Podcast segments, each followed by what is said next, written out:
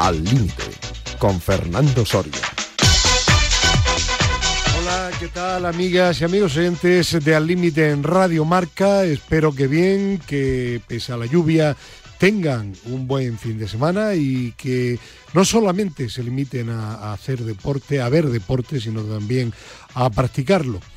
Y quien no podrá practicarlo, al menos de momento, es nuestro queridísimo y admiradísimo compañero Vicente Ortega, que como saben hace unos días pues tuvo un lamentable accidente en Ibiza y que va a tardar algunos meses en recuperarse y volver aquí a, Radio Marca. Desde aquí, Vicente, eh, un fuerte y cariñoso abrazo y que te recuperes muy pronto. Y bueno, aunque no puedas salir a caminar, pero por lo menos algunos ejercicios de estiramientos y tal, sí que te recomiendo en tu propio domicilio particular. Y claro, también aprovecho para enviar un fuerte abrazo porque nos siguen a menudo nuestro queridísimo compañero José Vicente Delfa, JV, que está también convaleciente, pero que parece que ya queda poco para que se pueda reincorporar también, entre otros de sus menesteres, a nuestro programa Al Límite y la tertulia Al Límite de Radio Marca. JV y Vicente Ortega, un fuerte abrazo para los dos. Y bueno, aquí estamos con Víctor Palmeiro en la parte técnica y con Manu Polo en la coordinación y producción. Manu, buenos días y adelante. ¿Qué tal? Muy buenos días, Fernando. Pues vamos a comenzar analizando la final de la Copa del Rey entre el Valencia y el Betis. Después les contaremos la presentación del torneo, del sexto torneo cadete Vicente del Bosque, que tuvo lugar en Valdeormo, Sala Alpardo. En la sesión de atletismo, Gerardo Sebrián destacará la Maratón de Madrid. Irene Jodar, concejala de Deportes de Lorca, nos informará sobre el programa de actividad física y deporte en edad escolar. David Varillas, de la Universidad Francisco de Vitoria, hablará sobre un estudio recientemente publicado sobre deporte y genética. Emilio Villa de la Universidad de Granada nos contará la necesidad de trabajar la fuerza física en escolares. Fernando Soria Hernández detallará las novedades de España se mueve. Adelantaremos los contenidos del programa 274 de Madrid se mueve y terminaremos con la doctora Ana María Jara Marcos y la patología traumatológica urgente de miembros inferiores. Pues venga, vamos a comenzar con nuestra mini tertulia de fútbol de cada, de cada sábado. Y tenemos al profesor López Nombela al teléfono. Profe, ¿qué tal? Buenos días. Muy buenos días. ¿Cómo estamos? a, todos, y a Víctor también, hombre. mándele un abrazo a Vicente Ortega. Yo ya lo hago todos los días. Sí. Bueno, yo sé que usted le, le admira y que él a usted le admira también. Porque es un hombre legal, de barrio, a ver si me entiende. Y claro, pues a estos hay que mirarlos porque estos no van con chinchorreos por la espalda ni nada, son gente. Ya, pues claro que sí. Bueno, eh, Pedro Calvo, buenos días. Hola, buenos días. ¿Qué tal? Bien, bien. Bien, bien, me alegro. Bueno, y tenemos también a mm, Gerardo Cebrián. Hola Gerardo, ¿qué tal? Pues aquí, entre eh, entre mucha agua, mucha agua. Mucha agua, también por, la Alcarria hay agua, ¿no? Carria sabes que está un poquito más arriba, ¿no? de Guadalajara. pero aquí en la capital, madre mía, la que está cayendo. Bueno, bueno, bueno, pues nada, hombre, ánimo. ¿Y, con lluvia sales también a correr o no? Por supuesto. Claro que sí, qué tío. Un chubasquero bueno y ya a chutar. qué tío. Bueno, ¿Y no, tienes, ¿y no tienes perro? No, no, perro no, profe. Porque teniendo perro corres más. Ya, eso, eso hacía un, eso hacía Mariano Aro.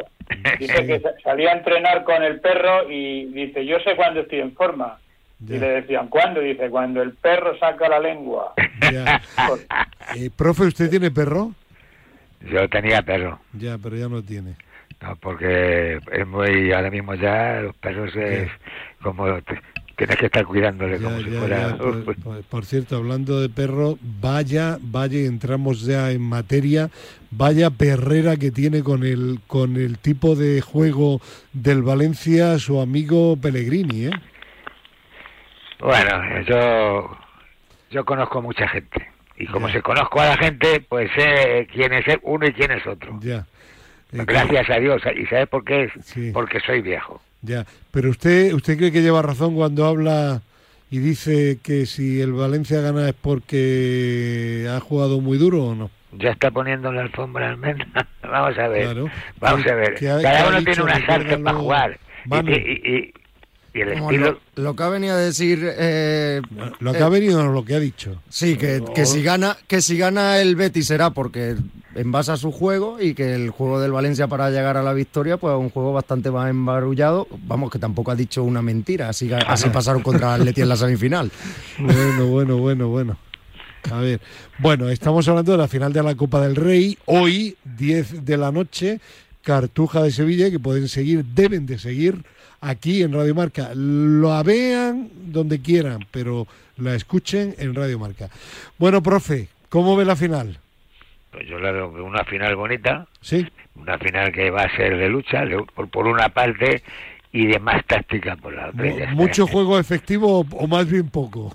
no, sé, depende de lo que quieran jugar. Pero vamos, yo, yo sé que el Betis va a jugar bien y mucho más efectivo que el otro. Y, con, y con menos picaresca, o sea, con menos... Y el otro pues tiene...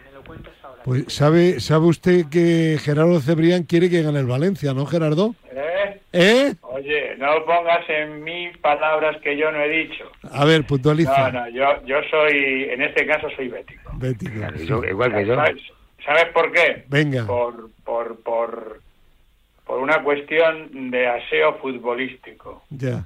O sea, eh, el, fútbol del Betis me gusta, el fútbol del actual Valencia, ojo, insisto, del actual Valencia, no me gusta nada, lo detesto. Bueno, ¿y, ¿y, qué aprecia y qué detesta? Si detesta algo de los dos equipos de la final, Pedro Calvo. Bueno, pues yo estoy con, Gerardo. A mí me gusta el. No es que son dos equipos que, que me gusten como, como aficionado, pero, pero sí que a nivel de juego me gusta mucho más el juego del Betis, mucho más vistoso. Tácticamente hace cosas diferentes al juego del Valencia, que, es un juego pues más duro, más intenso. Eh, más de jugar con, con resultado y, y, parando el juego y no, y no dejando jugar al rival a mí me gusta mucho más el, juego del Betis. ¿Y, qué crees que pasará? ¿Le, valdrá al Betis el intentar jugar bien para doblegar a este Valencia? Pues es que no le queda otra, porque el Betis no sabe jugar a lo que juega el Valencia y viceversa. O sea, eh, yo creo que vamos a ver un partido en el que Valencia, yo creo que desde el principio va a intentar que el Betis no juegue, que el Betis no juegue, parar el partido, eh, sobre todo no cerca de su área, porque el Betis tiene buenos lanzadores a balón parado. Y, para el partido muchas faltas, mucho juego parado, eh, mucho barullo para que el Betis en ningún momento pueda coger ese ritmo que coge de desesperar al equipo de Pellegrini. Sí un poco así y, y acoger alguna contra que también ellos en, transición son bastante buenos ¿Tú a quién ves favorito, Manu? Hombre, yo creo que por la trayectoria de la temporada y por cómo vienen jugando los dos equipos, creo que el Betty es favorito, pero es verdad que hay que verse en una final, jugándola en Sevilla, que el Valencia, me parece muy interesante lo que ha dicho Pedro Calvo, es un partido en el que si se pone por delante el Valencia, ya lo vimos en la eliminatoria contra el Atleti, ahí ya sí que es verdad que no se juega nada. Y así que yo creo que el Valencia si se pone por delante, el Betis puede entrar en el error de la desesperación y caer en el juego. Ahora, a priori, tal y como vienen los dos jugando en la temporada, es que el Valencia yo creo que lleva un mes y medio en, el que cualquier equipo le crea muchos problemas. Y a balón para sobre todo también. Pues a mí, a mí de siempre el, Betis eh, me ha caído muy bien. La última Copa del Rey que ganó, yo la viví, profe, en el estadio Vicente Calderón. una. Ha llovido, ¿eh? ¿eh? no, no, la, eh, la, la, primera que ganó el Betis. La que le ganó en penalti. La que le ganó al Atleti de Bilbao. ¿eh? Ah, no ha habido otra, ¿no? Sí, en donde. Sí, luego le ganó una, vale, una me parece. Yo estuve en la del Vicente Calderón portero del Atleti Bilbao Iríbar, Esnaola en el Betis. Esnaola, Esnaola en el Betis. ¿no? Sí. Ah, fue a penaltis, ¿no? Sí, yo estaba allí al borde del terreno de juego. Estaba allí Manu con, con Iríbar. Manu no había nacido. Yo pero, yo he visto ese, pero yo he visto ese partido porque lo tenía eh, en mi casa en cinta de vídeo. Falla el penalti Dani para ganar el Atleti y luego falla Iríbar. Sí, sí, fue un partido eh, con un ambiente de los dos equipos. Sí, señor. Eh, de verdad, un ambiente maravilloso. Yo estaba, claro, al, al borde no de un ataque de nervios, al borde del terreno de juego. Y fue, fue muy emocionante. Y bueno, ganó, pues lo que pasa en los penaltis. Es una lotería y punto. Bueno, pues eh, eso es lo que hay que decir de, de, la final de la Copa del Rey. Ya saben, 10 de la noche, síganla aquí en Radio Marca. Y si os parece, pues vamos a aprovechar, ¿le parece, profe, para comentar un poco la liga? A mí me dice, a, mí, ¿es usted el dueño?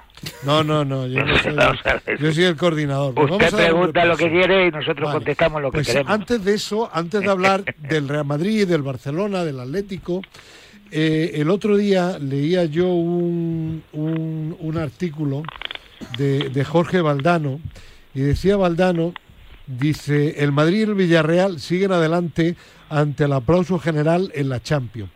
Pero creo que la jornada europea, hablaba de la última jornada europea, deja una reflexión que no deberíamos de pasar por alto. Cada día vemos más equipos con un alto ritmo de juego en Europa que los representantes de la liga no alcanzan a contrarrestar. Eso le pasó también al Barça frente al Eintracht alemán.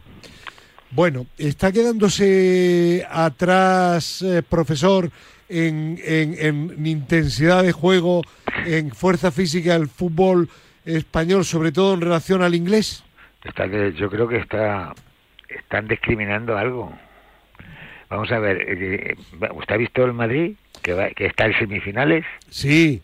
Usted ha visto cómo, sí, pero, pero profe, pero profe, yo, yo, he visto al Madrid, pero, pero le digo una cosa, en el Bernabéu el Chelsea le dio un baño para mí. No, y, y, en, Inglaterra se le dio el Madrid sí, pero, pero olvídese del Madrid en un momento determinado. No, pero yo estoy hablando de que está discriminando, en general está discriminando al fútbol español y eso no es verdad. Usted no está de acuerdo. No, no, no, no estoy de acuerdo porque veo cualquier equipo que esté más abajo, no el Valencia, ya más para abajo en la tabla como el Elche, por ejemplo. Y es imposible de Estamos hablando de juego físico. Pues estamos hablando de, juego. Que estamos hablando de físico, que no estoy hablando de técnico, estoy hablando de la fuerza y la resistencia y la tensión con que juegan los equipos europeos. Perfecto. No solamente, eh, pero no que no se discrimine. Usted no, piensa, usted no piensa que, que que esté eh, habiendo una diferencia cada vez mayor. Bien. No, pero ¿cómo va a haber diferencia? Cada vez igual, cada vez igual a todos. Vale, Gerardo Cebrián.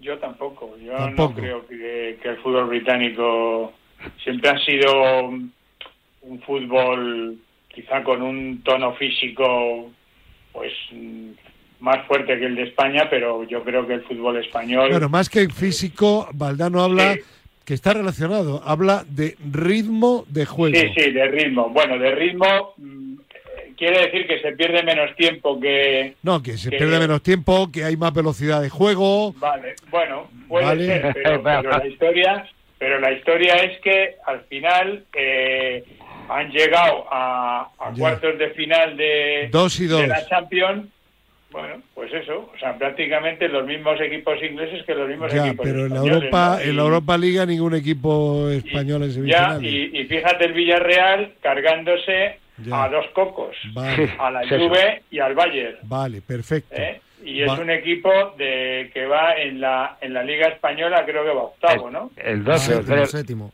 pues venga, vamos a buscar más opiniones, no, no os extendáis demasiado. A ver, Pedro. Hombre, pues las preguntas son, ¿por qué hay más ritmo de juego en Inglaterra? No, que si es pues verdad que hay más, más ritmo de juego en Inglaterra y, que, está viendo y que se nota diferencia con España. ¿Pero ¿Por qué? Es que si no decimos el pues por venga, pues explícalo, pues si yo únicamente pregunto. Pues porque es un juego más de ida y vuelta, porque es un juego más directo, no hay tanto pase horizontal desde salida desde atrás, ¿Cuántos porteros ves tú en Inglaterra, exceptuando el Manchester City, que jueguen desde el inicio? Ya. Como se juega aquí en España, el Madrid, hasta muchos equipos. Muy, muy complicado. En, en, España, pues desde que la selección empezó a jugar en su momento, como el Barcelona y tal, pues al final los equipos en España intentan tener más el balón, independientemente que ya entremos en cada vez que se cae un jugador, el tiempo que se pierde, etcétera, etcétera. eso no Pero entonces tú coincides también en que no se está ampliando la diferencia, ¿no? No, porque al final, eh, ¿por qué el Madrid no puede tener el físico del Chelsea? Porque el Madrid juega replegado. Juega en, bloque bajo y el Chelsea, el Chelsea tiene balón, te ataca, el City te ataca, el Liverpool te ataca, porque ellos están acostumbrados más al, al boss to boss, al ir y venir. En España no, en España un equipo o juega en bloque alto o juega en bloque bajo ahora mismo, y si no, fíjate en todos los partidos. En cuanto que pierden balón, eh, inmediatamente replegan y, se meten todos en su campo. Entonces, al final, el desgaste físico que tú tienes ahí y el ritmo de juego que tú tienes ahí no puede ser el mismo del, de ah, un equipo que va y viene o juega Sin embargo, Pedro, profesor Gerardo y ahora Manu cuando opine, a mí la impresión que me da como aficionado es que el, el nivel de competitividad, de competitividad general del fútbol inglés eh, está cada vez de, creciendo más en relación al resto de pues, equipos de otros países. Pues yo creo que no, Fernando. Yo tampoco creo que Ahí está el, West Ham que eliminó pues, Claro, es que, pero, vamos a ver, si te vas a eso, tienes que tirar de meroteca. ¿Cuántas Europas League han ganado España? No, pero estoy hablando, estoy hablando ahora, estoy hablando ya, pero es que no podemos irnos a eso solo. Es que ahora mismo yo creo que no, ¿eh? Bueno, es que dices tú, es que se está igualando, que no, que va con, con, la, forma de jugar.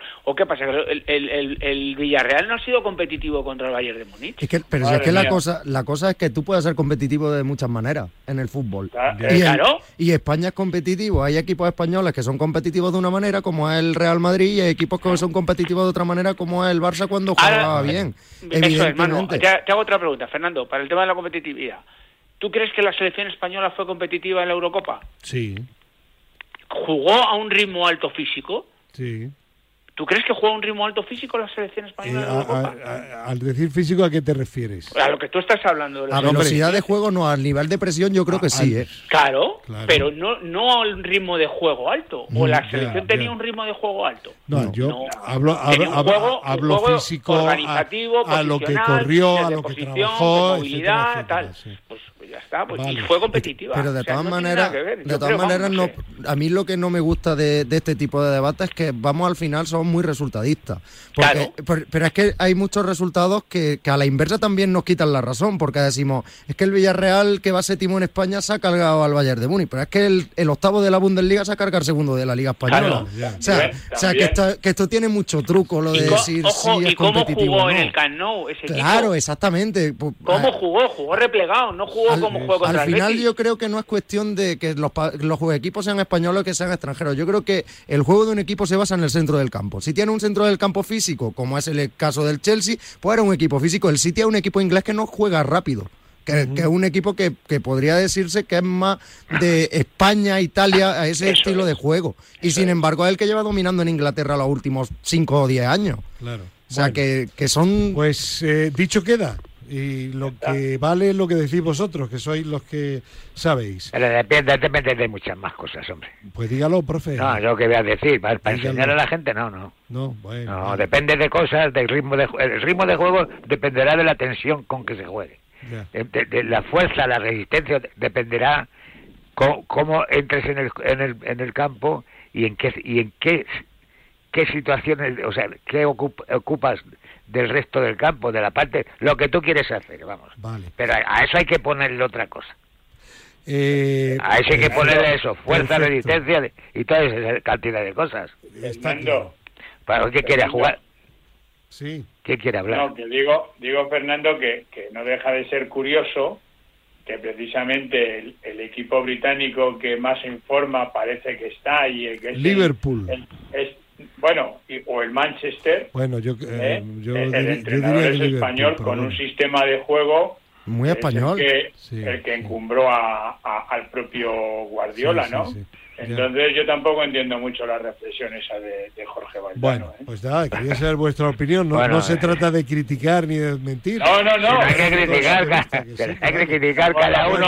Dicho eso, vamos a hablar... Cada uno habla como, como ha estudiado. Vamos a hablar de la Liga. Bueno, yo creo que nadie tiene la menor duda que salvo que haya un terremoto mundial, la Liga la tiene en su bolsillo el Real Madrid con una amplia diferencia sobre el resto de equipos. Eso es obvio. ¿De acuerdo?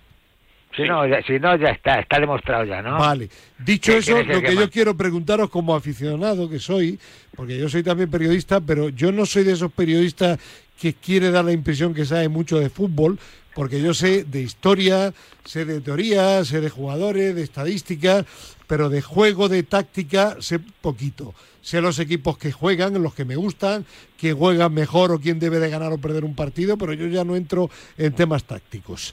La pregunta que os voy a hacer es la siguiente, porque seguramente se la hará también más de un oyente de nuestra tertulia. ¿Cómo se explica la gran diferencia del Real Madrid frente al Chelsea en el Bernabéu con el Real Madrid de la segunda parte de Sevilla donde hizo un partidazo? Y ojo, que no vale, es que el Chelsea no es el Sevilla, vale, el Sevilla es un gran equipo también que hace dos años ganó la Europa Liga y que está siempre arriba en Europa. Eh, ¿Cómo se explica esa diferencia? Pues eso es sal, y, pimienta. Sí. vamos a ver. Vamos a ver. Usted juega a una tensión, pero además de todo eso, de ponerle la resistencia, la potencia, la velocidad y todas, la, todas esas cosas de imaginación, además de todo eso, depende de la suerte también. Porque hay pelota que bota al lado, del palo y hay pelota que bota, que bota Bueno, pero profe, el Madrid no jugó bien con el Chelsea, se clasificó por el partido de, de Londres, pero yo en la segunda parte, eh, vamos, para mí hizo un partidazo y además un derroche físico impresionante. ¿eh? Pero vamos a ver, ¿cómo no va a ser un partidazo? Pues ahí está, ahí está la, personalidad de los jugadores. Y a mí sobre todo, sinceramente, lo que me impresionó fue el desgaste, el, el, el, desgaste no, el, la, el lo bien que estuvo físicamente, ¿no? Ah, bueno, pero si he jugado hace poco un partido tremendo de Champions y, ahí está corriendo, presionando, encerrando a todo un Sevilla en su campo. Con prórroga, ¿eh? Sí. Eh, no, Fernando, pues mira, yo te voy a responder lo que yo creo. Responde, sí. Que no tengo ni idea. O sea, no lo sé. Porque yo mm, voy a ser muy sincero. Cuando marcó el segundo en Sevilla, apagué la tele. Vaya. No, no, pero, tú, pero entonces tú no... No, no, profe, apagué la tele y luego lo fui siguiendo por el teléfono mirando el resultado. Y digo, 2-1. Digo, ah, pues voy a encenderla otra vez. Y cuando le vi jugar, digo, ¿qué ha pasado aquí? El, el, el doctor Jekyll y Mr. Hyde. o sea, ¿qué ha ocurrido aquí? Y yo todavía, todavía no me lo explico. O sea, no sé, tú me pues por, por, eso estoy preocupado. El arrebato, no, no, no, no, dice los el arrebato que le entró. Ya, pero eso no es... Eso por sí mismo, el derroche físico implica que a lo mejor estábamos equivocados y la preparación que ha ido haciendo el Real Madrid de cara al final de la temporada pues era la correcta, ¿no? Y, se va a notar en cuatro días. Pero primero hay que echarle, echarle la, la, verdad a la, a la resistencia. Profe, solo con reaños no vale. No, no, con reaños no, no, no. Bueno, a ver, más opiniones. Pedro. Bueno, pues ya no sé qué decir, porque el problema es que si algún día tenemos tiempo y podemos hablar de tácticas y de técnicas y de, decisiones de los entrenadores, pues entonces sí que podremos valorar todas esas cosas. Esto valorarlo así. Intenta explicarlo en un par de minutos, hombre. Pues, pues, muy sencillo. Vamos a ver, cuando a ti te pasa un equipo por encima, como le pasó el Chelsea, te ha pasado por encima en el primer tiempo, y no sé si estará de acuerdo conmigo Gerardo, que en el primer tiempo el Sevilla no le pasa igual que el Chelsea, pero pero le tiene acorralado.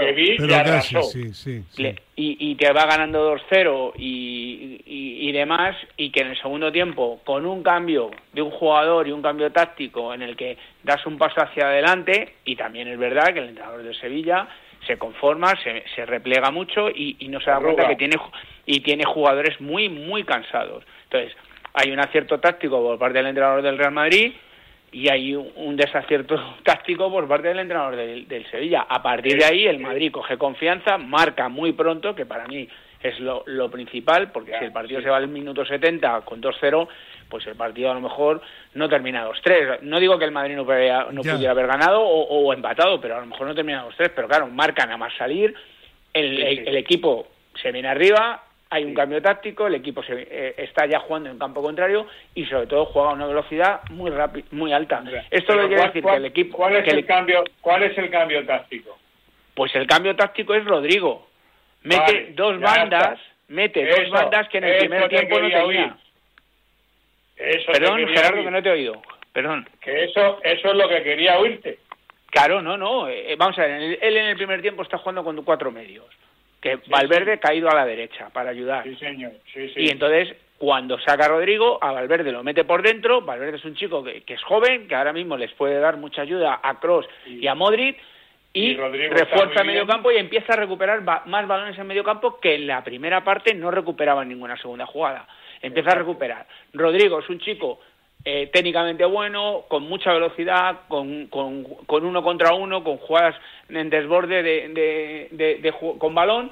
¿Y, Sí, ¿y qué es lo que pasa? Pues que tienes dos bandas, do- el Sevilla ya no le da tiempo a bascular a los dos lados. Además, vale. la Mela, que está en la parte en la banda de inicios, que es por donde viene el, el primer gol, la Mela ya no llegaba a, a- a darle la ayuda a Navas. Con lo cual, el Madrid ahí, además, da un paso hacia adelante, porque al meter a Valverde, los centrales se adelantan mucho más y todas las segundas jugadas eran del Madrid.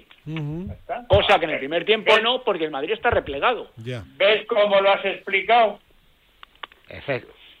Wow. Exactamente, Pues está, pues exactamente tal y como se está la Muy bien, muy bien. Lo Pues has venga. explicado. Y, y, y Y además... yo estoy de acuerdo contigo, eh, Gerardo. No, no puede cambiar un equipo en cuatro días físicamente. Claro, no, eso- hay, una- hay un- tú sabes, porque tú lo sabes pues, en eso, en el atletismo. pues por eso me hay extrañaba una- a mí. Hay una preparación física y, y el, y el. Madrid ya está en, en zona aeróbica, eh, anaeróbica total. O sea, el Madrid ya lo, anaeróbico ya no le vale para Eh, nada. Manu, O sea, Totalmente. que va a hablar Manu, venga. Bueno, yo, yo creo que el partido, evidentemente, el Real Madrid cambia de actitud y cambia de, de manera de jugar por completo, pero yo, yo creo que también el Sevilla es un equipo que ha ido demostrando a lo largo de la temporada que es muy poco ambicioso. Y, Y- exactamente. Y lo hemos visto en la fase de grupo de la Champions cuando tenía que a priori ser favorito, quedarse fuera. Lo hemos visto en la, en la Copa del Rey cu- cuando se puso por delante en el campo de- del Betis también echarse un pasito atrás. Y yo creo que se vio con el 2-0 y dijo Julen Lopetegui, somos uno de los mejores defensas de España, replegaditos, me da para ganarle. Y lo que, lo que no puede hacerle al Real Madrid es darle vida. Eh, le dio vida al Real Madrid y como es el club, como son y demás, pues entró el primero muy pronto y, y yo creo que eso también hizo que... Sí, que el- pero no ah, debemos de obviar, eh, Manu, que a mí me parece muy bien y siempre estamos con... el- es que parece que a- al Madrid solamente le achacamos eh, el, el coraje que tiene y no sé qué. No, no. Hablemos de acti- act- eh, eh, actitudes individuales de los futbolistas y, la- y de la calidad de los futbolistas. El Madrid le mete un ritmo y una movilidad al balón que Sí, el, sí. el ma- el balón no corría en el primer tiempo y en el segundo tiempo el Madrid llevaba el balón de un lado a otro a una velocidad enorme. Pero y que el Madrid no se paraba Bueno. pero Pedro, a- que el único cambio, el único que hay, portería. El único cambio que hay es Camavinga por Rodrigo. Claro. O sea, y, Claro, y- bueno, y los mismos ya la no- mueven Sí, pero mete a Valverde por dentro y empieza a recuperar el balón y la, li- y la línea de, de centrales está en la- a la altura del medio campo, no metida en el borde del pues área. ya lo habéis Oye. explicado, lo habéis explicado perfectamente. Dejemos aquí el tema porque el tiempo corre. Otro, Pedro. otro tema rápido. A ver, de la Champions, eh, quedan cinco jornadas. ¿Quién se queda fuera Como de la Champions. De clasificarse para la Champions? Ah, vale, vale. Ya, vale. A ver. Hombre, yo, yo creo que los cuatro La, primeros... la Real ya lo ahora. tiene complicado. La cosa está entre Barcelona, Sevilla, Sevilla. eh, Atlético de Madrid y Betis. Uno no se Ya, clasifica. ¿Quién no se clasifica? A ver, Gerardo. Se tiene El que- que juegue con tres centrales. Claro, justo. El que el Atleti, como siga así, No se con el clasifica. equipo que tiene, con el equipo que tiene, Sí. como sigan jugando en este Vale, plan, pero rápido, por favor. El que. A, a ver, profe. que el que tenga voluntad. Vale, Que- Vamos a ver. vale. Que hay que tener voluntad, no hay que tener pereza Ah, para pero ¿a quién deja usted fuera? Y recu- no, no, pero si es que eso lo estoy diciendo. ¿Recuerda usted lo que le dije cuando me dijo usted que, que Sí. va a pasar en Sevilla? Digo, Sí. que los nervios de... Pues, pues que, que no se ponga nervioso. Ya. Se puso nervioso y en vez de pe- pegar saltos y gritos, pues lo que hizo es que Vale. se metió, de- se ¿Qui- metió dentro del ¿Quién se queda fuera? ¿El Sevilla? El Sevilla se queda. Vale, yo- vale. Eh, Ya- tú ya lo sabías. Yo, creo que no, el, yo creo que va a ser el Betis. yo creo el pero Betis bueno, también. Pero bueno, Yo diría que el Betis. coincidimos. No, es que yo, Yo- es un, yo es un deseo. Bueno, Ya. yo, yo, ojo, aclaro, ¿eh?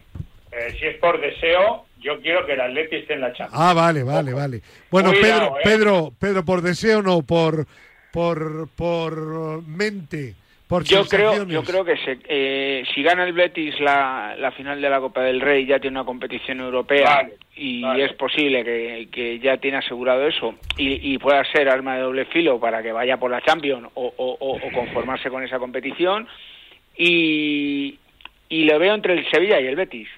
Porque aunque el Atleti es como es, pero yo creo que luego en los partidos que tiene. Yo, creo que también al final lo sacará. Lo saca, porque tiene al Sevilla en casa. Perdonadme que tengo, perdonadme que tengo otro invitado. No, no corto, ¿eh? No corto a nadie. Mm, tengo a un buen amigo, bueno, buen amigo, no, un hermano y compañero de Radio Marca. Eh, don Roberto, don Néstor Roberto Gómez Chávez. ¿Qué tal? Buenos días. Fernando, Fernando Soria Dorado, me despierto sábados, domingos. Eh, escuchando eh, al, profesor.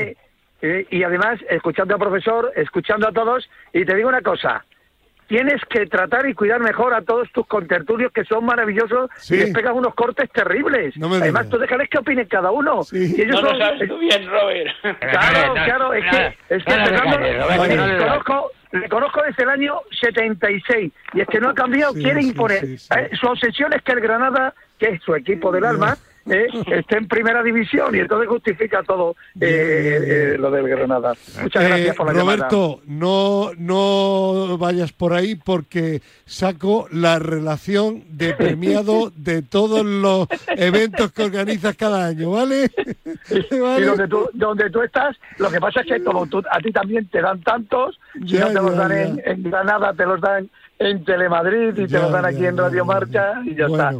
a ver, que Roberto está aquí, eh, puede estar cuando quiera y para hablar de lo que le dé la gana, punto uno. Pero punto dos, el viernes, ayer se presentó ya la sexta edición del torneo Vicente, del Bosque, Bosque Valdeolmo al Alpardo. Cuéntale a los oyentes y cuéntanos. Bueno, bueno, pues de verdad, eh, para todos y sobre todo para los compañeros y de una manera muy especial para ti, Fernando, muy orgulloso, muy orgulloso primero del Ayuntamiento de eh, al Alpardo Valdeomo con su alcalde eh, Miguel Ángel Medranda. Don Miguel Ángel Medranda. Don Miguel Ángel, y además muy contento también con Vicente del Bosque, que es un referente, ha cedido el nombre gratuitamente, es un torneo que no lo hay ninguno en España, torneo, torneo de niños, cadete de segundo año, participa el Real Madrid, el Atlético Madrid, el Atlético Bilbao, el Villarreal, el Getafe, el Rayo Vallecano, me parece que son 12 equipos, y luego un torneo de, de, discapacitados ¿eh? y un torneo de niñas. Es un torneo completísimo, de verdad, eh, con lo va a dar Telemadrid eh, en directo, es en el día 17, 18 y 19. se ha convertido en un referente en los torneos de la Comunidad de Madrid y en España. Todos los equipos quieren venir y el mérito es, eh, por supuesto, del nombre de Vicente del Bosque, del alcalde Patricia y toda la gente que está trabajando. Y luego ayer, pues eh, a alguien se le ocurrió dar unos premios. Tú ah, me parece que tienes dos o tres. Fernando, no te quejes. dos, dos, dos, dos, dos. Dos premios, dos premios. Profesor, dos premios a Fernando Soria. a ver quién se los ha dado eso en la vida. Nadie. Se, los, se, habrás dado tú. Sí, pero, Hombre, claro, claro. Pero, a ver, entre los premiados, a, entre los premiados, a mí me dices en, en, en, ese torneo hace dos años un premio. También, hombre. Junto a Antonio Iriondo por el Majadahonda. Roberto. Y además, merecidísimo. Y luego, Roberto, si no me extraña que, que, que bueno, que va besando por donde pisa la joyería alegre de nuestro buen amigo, porque la lista es tan larga de premios. cada vez que le llamo alegre a Federico, yo conocía mucho a su padre, su padre era además un madridista. Ojo que, que Joyerías Alegre hace la Copa del Rey, la Copa de la se juega hoy domingo, sábado, perdón. Y, y, la Champions, o sea, esos trofeos. Ah, la Champions no lo sabía. La Champions sí, también, y además y además, eh, te puedo decir una cosa, bueno, la antigua Copa de Europa y tal. Eh, lo, bueno de todo esto, ¿sabéis qué es? Que es que él está hoy de guardia para cualquier incidencia. ¿Acordáis cuando a Sergio Ramos ah, se le cayó del autobús? Él tenía una en su casa y vio en la tele y le dio tiempo llegar al Ayuntamiento de, de, Madrid y dársela al Real Madrid. Eh, los premiados, bueno, el alcalde de Madrid, por supuesto también Enrique Cerezo, eh, Fernando Hierro, José Antonio Camacho Alfaro, Bernardo Schuster, Julen Guerrero, eh, bueno, periodistas, periodistas, pues Carlos, Carlos Herrera, Antonio Jiménez, eh, Carlos Sobera, compañeras como Yanela Clavo, Lorena González, eh, Estefanía vaya, Rey. Vaya, Roberto, vaya relación, no conozco a ninguno. Luz, no, Roberto sobre todo no conoce a ninguno, ¿no? Madre mía. Luz, Luz Monzón, y luego, hombre, pues ha habido premios muy especial. Uno también muy especial que a mí, eh, bueno, me ha emocionado mucho, que es eh, eh, a José Ramón de la Morena. Bueno, pues que en el año de su despedida. Pero ha ido este año. Sí, sí, sí, ha ido, ha ido. ha ido, qué pena. Ha ido, ha ido que no, este, me, hubiera, me hubiera gustado ir entonces. Sí, y ha sido un acto de verdad muy bonito, muy entrañable. Ha estado Antonio Miguel Carmona hablando del fútbol de mujeres y del patrocinio de Iberrola el director general del Banco Salvador, el director general del Corte Inglés, gente que actualmente colabora con un ayuntamiento modesto como es el de Alalpardo, pero que hace de este eh, torneo un acontecimiento eh, nacional. Y que ha demostrado que lo importante no es que un ayuntamiento sea grande o pequeño, lo importante es que tenga que tenga alcaldes eh, grandes en, trabajo, en ilusión y que tengan también a un amigo como Roberto Gómez. No, hombre, no, y además una cosa, eh, hace un rato, eh, hace un rato he recibido a primera de la mañana, he recibido un, un, eh, eh, un, WhatsApp del, del, alcalde que se marchaba para, para Asturias y ya me lo comentó anoche. el próximo año el profesor Nombela va a ser premio al Alpardo. Anda, profe, enhorabuena. muchas gracias. Hombre, hombre. A esta hora de la mañana uno se despierta con una alegría tremenda escuchando gente tan sabia y tan conocedora. Harto ya de tanto panenquita, de tanto libre y, de tanto pizarrita, vosotros sois de verdad mis ídolos. ¿Incluyes también a Gerardo Cebriano no? No, pero Gerardo, de verdad que, tú eres un referente, eres un referente eh, para los que nos gusta el deporte. El que más sabe, sin duda. No, además que aparte que sabe que lo explica, eh, lo explica muy bien. Porque mira, hay mucha gente que sabe muchas cosas, pero no sabe explicarlo. Y Gerardo, de, de verdad, y además eh, todas sus apreciaciones, todos los conocimientos. A mí lo que más me gusta es que sabe, se sabe de qué pueblo, de qué ciudad, cuál es la trascendencia, cuál es el récord. Eh, y además eso es, producto de un trabajo y de una ilusión y una emoción. Sí, Tendréis muchas cosas que comentar con el señor Soria. Eh, Fernando, el Granada va a estar ahí al límite, pero tranquilo que...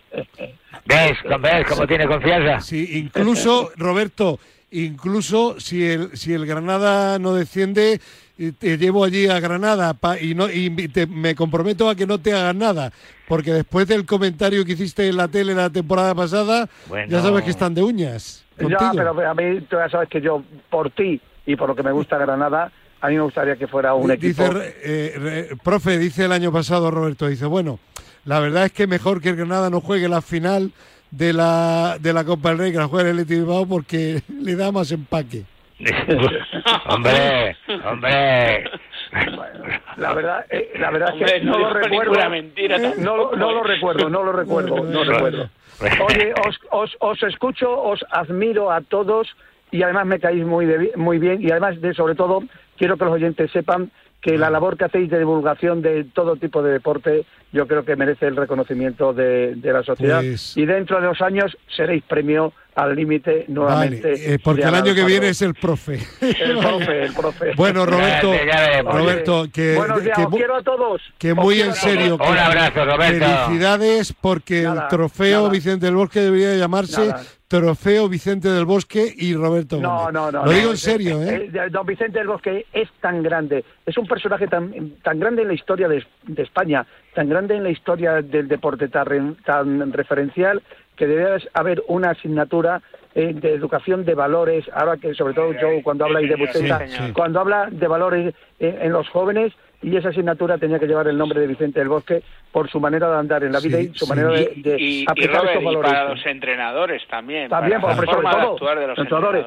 Oye, estos entrenadores ahora, profe, que se han dedicado a ser, eh, eh, en lugar de ser educadores, que una de sus labores es educar a los jóvenes, a las niñas y a los niños, y que con ocho años te sacan allí la pizarra y les dicen cómo tienen. Y luego con diez años. Profesor, usted y yo cuando entramos de verdad, ya te, vamos, no me fastidies. Te tengo, que, te tengo que pasar un, WhatsApp con un asunto que tengo que decir.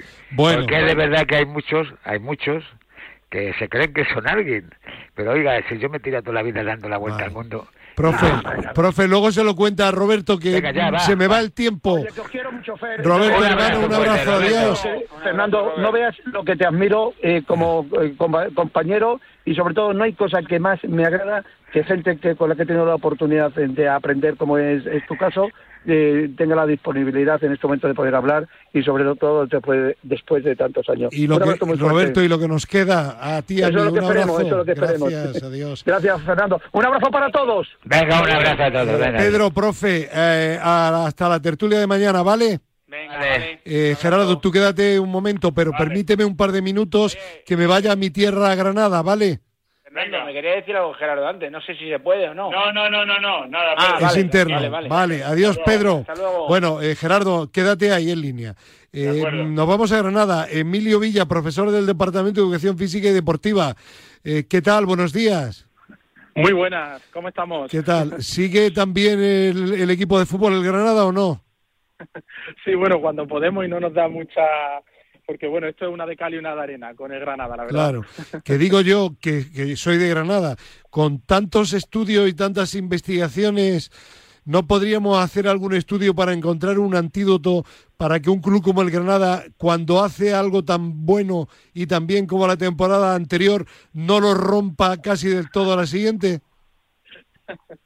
Desde luego, esa magia es difícil, ¿eh? ni por investigación ni por nada, porque como sabemos lastimosamente el fútbol es, cosa de meter la bolita y, eso hay muchos factores como la suerte y en Granada en muchas ocasiones pues no va no va de cara. no va de cara no pero bueno bueno que vamos a hablar con la Universidad de Granada sobre un estudio internacional que ha liderado la Universidad de Granada y que ha demostrado que los centros educativos pueden y deben de ser espacios adecuados para aumentar la fuerza muscular de los niños.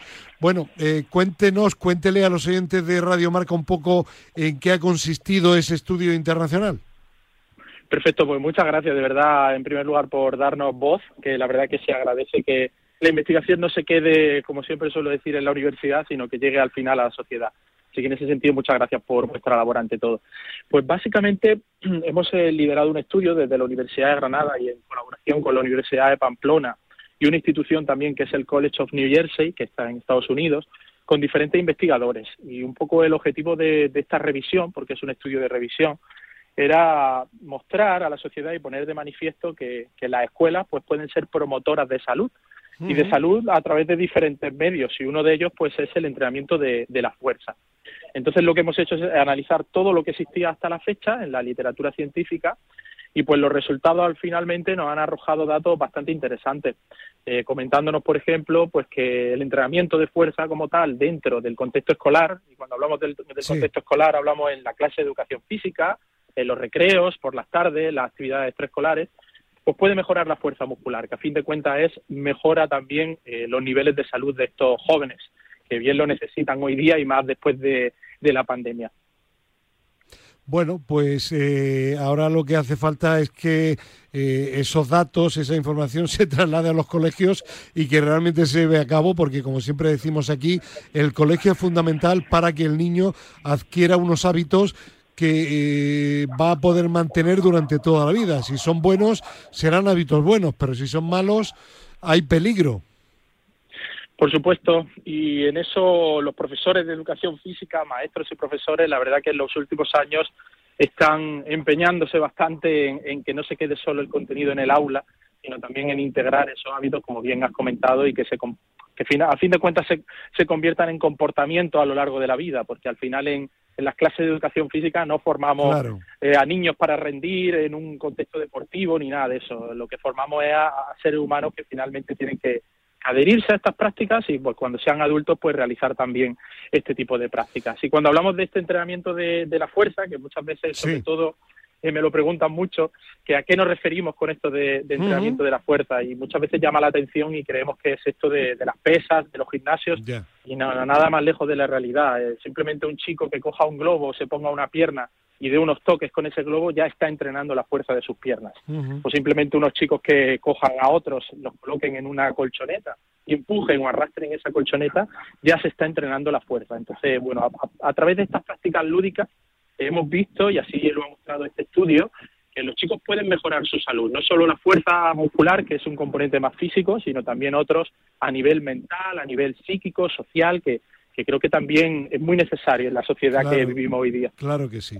Pues eh, Emilio Villa, profesor de la Universidad de Granada, muchísimas gracias por su presencia y felicidades por este estudio internacional liderado por la Universidad de Granada. Que tenga un buen fin de semana. Un abrazo, gracias. Muchísimas gracias y enhorabuena por la labor que hacéis cada día en el programa. Gracias. Saludos. Bueno, vamos a hablar ahora, Gerardo, sí, si te parece, de atletismo. ¿Vale? Muy bien. Venga, empezamos por el maratón de Madrid de mañana, domingo. Bueno, vale, es, la, es evidentemente la competición más importante del, del fin de semana. Es, sabes que van a salir alrededor de, de 30.000 atletas. Eh, están eh, repartidos, obviamente, eh, entre las tres carreras que hay. Ya sabes que hay una prueba de 10 kilómetros en la que salen 7.500 corredores. Hay otra de maratón, que es la principal, con cerca de 9.000, y la más numerosa, que es el medio maratón, en el que corren más, más de 15.000, ¿no? En total, pues ya te digo, eh, unos 30.000 aproximadamente.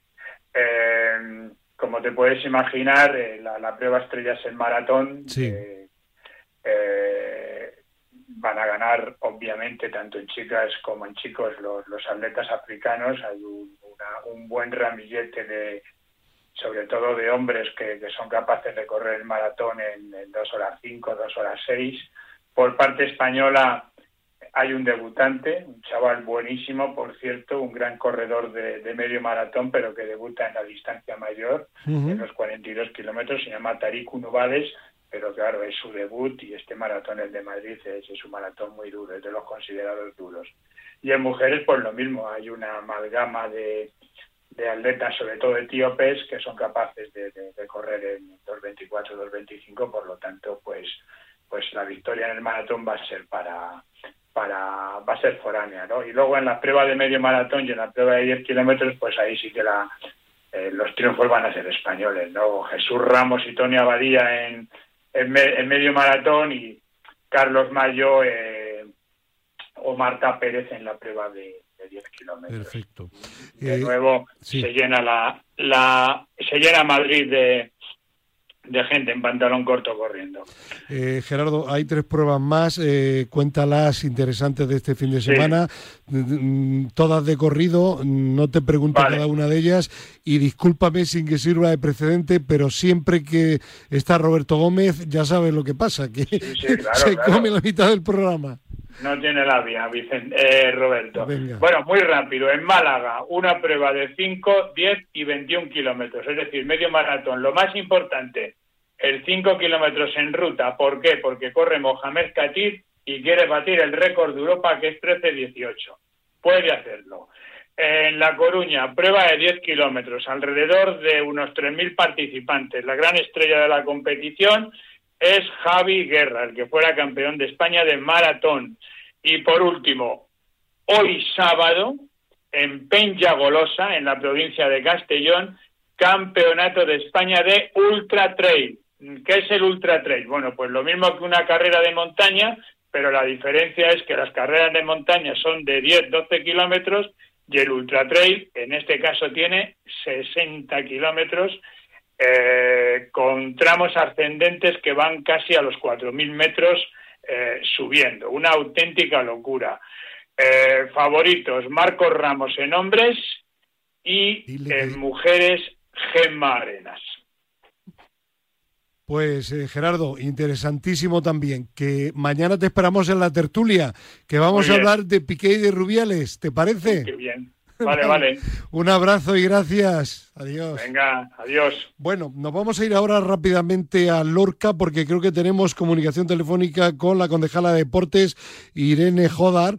Eh, para hablar de un programa de actividad física y deporte en edad escolar, de eso que hablábamos anteriormente con la Universidad de Granada y que nos ha parecido muy interesante. Irene, ¿qué tal? Buenos días. Hola, muy buenas, ¿qué tal? Eh, ¿Le puedes contar a nuestros oyentes en qué consiste este programa de actividad física y deporte en edad escolar? Sí, pues es un programa histórico que se lleva celebrando muchos años ya en Lorca, que es eh, bueno pues proponer actividades deportivas para los escolares, tanto en educación primaria como en educación secundaria. Y este año hemos sacado la convocatoria después de dos años de, por la pandemia en, en, blanco, que se tuvo que suspender, y lo hemos retomado con actividades diferentes a las habituales para adaptarnos a los protocolos COVID y también para darle un impulso a deportes minoritarios, ¿no? que, que en Lorca se practican y que mucha gente no sabe quizá que se hacen, para acercarlos a los más pequeños y así fomentar este tipo de deportes y fomentar el deporte en general en Lorca, para nuestros más jóvenes. Eh, bueno, creo que está ajedrez, atletismo, orientación, badminton, petanca y tenis de mesa. Sí, por eso te digo, habitualmente se, se celebraban competiciones de fútbol sala, baloncesto, voleibol, balonmano. Y para evitar aglomeraciones eh, decidimos eh, pues bueno, optar por este tipo de deportes, el badminton, el ajedrez, la petanca, que son deportes que se, practican de forma individual o por parejas, para, pues bueno, para evitar aglomeraciones y para poder cumplir con los protocolos eh, sanitarios que nos impone la, pandemia. Y bueno, la verdad que ha tenido una gran aceptación.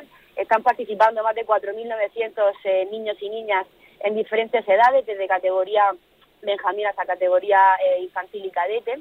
Y bueno, pues ahora mismo, ayer, por ejemplo, se celebró se celebraron las competiciones de petanca, que con motivo de la lluvia no se pueden haber hecho antes porque es al aire libre. Y mañana, por ejemplo, tenemos una actividad de atletismo, pero no es, atletismo como tal, es un atletismo adaptado a, bueno, pues hacerlo en un parque. Se hacen estaciones, se hace un pequeño circuito de velocidad, un pequeño circuito de lanzamiento, un pequeño circuito de, salto, em, con, unos elementos diferentes al atletismo para introducir a los niños en este deporte. ¿no? Pues eh, también hemos hecho ah, competiciones de orientación con mapas cartografiados que tenemos de, parques del centro de la ciudad. Y bueno, pues llevar un poco el, el deporte a los niños, hacerlo eh, más accesible a todos y también que se den a conocer este, estas disciplinas deportivas quizá un poco desconocidas para los demás. Totalmente interesante. Así que felicidades al Ayuntamiento de Lorca por esta promoción del deporte en el colegio. Irene Jodar, muchísimas gracias y buen fin de semana. Adiós. Muchas gracias, un saludo. Adiós. Bueno, nos vamos a ir ahora a la Universidad Francisco de Vitoria en Pozuelo de Alarcón. David Varillas, ¿qué tal? Buenos días. Hola, buenos días, Fernando. ¿Qué tal? Bueno, pues bien y deseoso de que le cuente a los oyentes del límite de Radio Marca eh, esa revisión que habéis hecho sobre los conocimientos genéticos asociados al alto rendimiento deportivo. Eh, bueno, eh, esa revisión además muestra, creo, cómo influye la genética en la detección del talento deportivo. Cuéntanos. Así es. Eh, bueno, eh, la verdad que mm, esta revisión lo que ha intentado ver y mostrar es eh, qué conocimiento tenemos hasta la fecha en torno a la genética y el rendimiento deportivo. está visto que el impacto de la genética en la fisiología es uno de los aspectos más debatidos ahora mismo en las ciencias del deporte. Todavía existen muchísimas eh, lagunas de conocimiento en este campo, pero bueno, gracias a los avances que, estamos encontrando con, numerosos proyectos de investigación en los que estamos involucrados, pues bueno, eh, encontramos que existen nuevos marcadores genéticos, nuevos eh, pools genéticos que mejoran y optimizan el entrenamiento para prevenir lesiones, para conocer el rendimiento muscular, sobre todo, y muy importante también, eh, detectar eh, dopaje genético, qué, tipos de, genes son los más proclives para, para este dopaje, como es el, el AEPO y el factor eh, de crecimiento insulínico tipo 1, y sobre todo,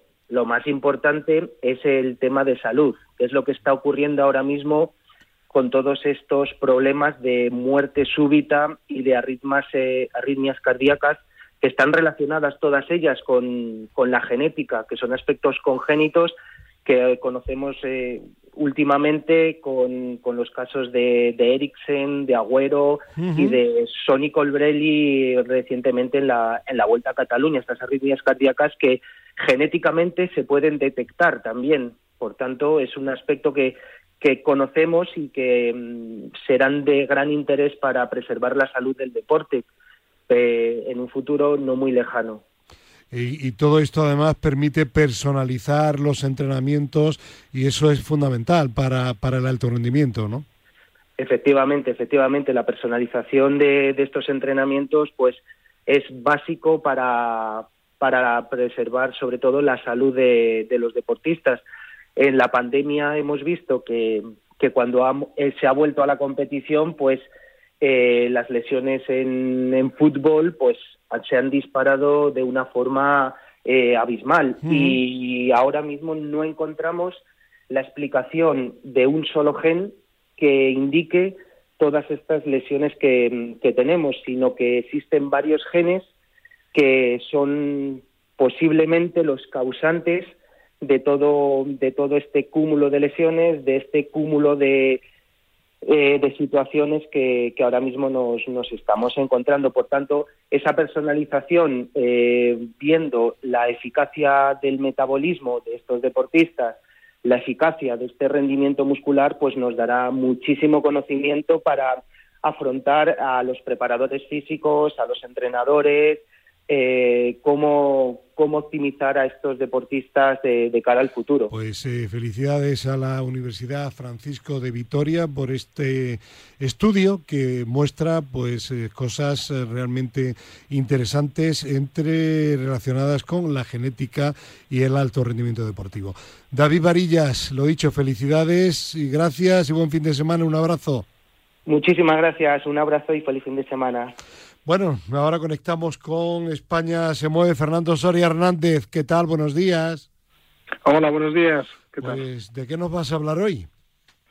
Pues mira, me voy a contar algunas novedades de España se mueve. Eh, por ejemplo, esta semana hemos seguido, bueno, como saben los oyentes, uno de nuestros principales objetivos es conectar a todos los eh, prescriptores del deporte en nuestro país, ¿no? Entonces, en esa línea, eh, de esta semana y la que viene, estamos trabajando con entidades relacionadas con la, con la inclusión y el deporte, como son Servimedia, la Fundación A la Par y Gene Diario. Eso por un lado. Y luego, por otro, comentar a los oyentes, pues, pues les apetece profundizar en la información sobre dos noticias que se han publicado esta semana. Una es en munideporte.com una de las eh, de los medios que tenemos en la red de España se mueve y es sobre un documento con consejos sobre actividad física para niños y adolescentes que ha publicado la Asociación Española de Pediatría vale entonces eh, la noticia publicada hay un PDF con toda la información.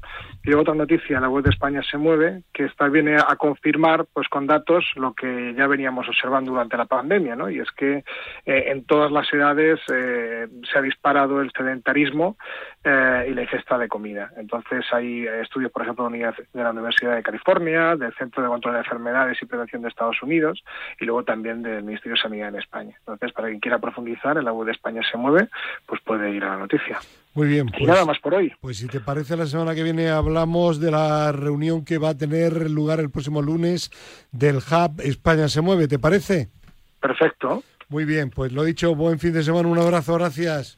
Gracias, Bueno, hablamos ahora de Madrid y se mueve programa número 274, mañana domingo, Telemadrid o la web de Telemadrid, 9 y 35 de la mañana. ¿Qué temas destacamos, Manu Polo? Se ofrecen las historias de Carmen Jiménez, actriz y entrenadora personal, de Daniel Fraile, un niño con discapacidad intelectual que a través del atletismo consigue una mejor integración y de pilar del campo. En la sesión Muévete con nosotros informa del campeonato de baloncesto 3x3 de la Universidad Francisco de Vitoria, de la presentación del torneo de golf Ladies Open de la Comunidad de Madrid y del segundo cross a la ardilla de Fuente Dueña de Tajo. 9 y 35 de la mañana mañana domingo, valga la redundancia. Y terminamos con nuestra doctora favorita, Ana María Jara Marcos. Buenos días. Muy buenos días. Hoy hablamos de la patología traumatológica urgente de miembros inferiores. Eh, abordamos lesiones del anillo pélvico y de la cadera, siendo la fractura de cadera o de fémur proximal la principal causa de problemas de salud, sobre todo asociada a la edad, por la fragilidad ósea y con una grave repercusión tanto en la morbilidad como en el deterioro funcional posterior. La etiología puede ser un traumatismo directo sobre la zona, pero en pacientes osteoporóticos este traumatismo puede ser leve o simplemente no existir mm, ya que nos rompemos y posteriormente nos caemos. La clínica es de dolor con impotencia funcional de la extremidad que generalmente va acompañada de acortamiento y de rotación externa. El diagnóstico siempre es radiológico, lo que determina la localización de la fractura, debiendo ampliar la zona de radiología a la pelvis para descartar patología de las ramas pubianas que puede asociarse en un alto porcentaje. El tratamiento de la fractura de fémur es siempre quirúrgico mediante clavo intramedular, tornillos o prótesis dependiendo de la localización de la fractura. Eh, sin embargo, las fracturas de las ramas, si no se acompañan de fracturas de cotilos, se pueden tratar con analgesia, reposo y control de las constantes, así como vigilar los órganos internos. Un deporte adecuado a la edad y el control adecuado de óseo puede prevenir estos contratiempos. Y esto es todo por hoy. Muy buenos días. Gracias a la doctora Jara Marcos, a Víctor Palmeiro. Mañana tertulia el límite aquí en Radio Marca, también de 7 a 8 de la mañana. Adiós.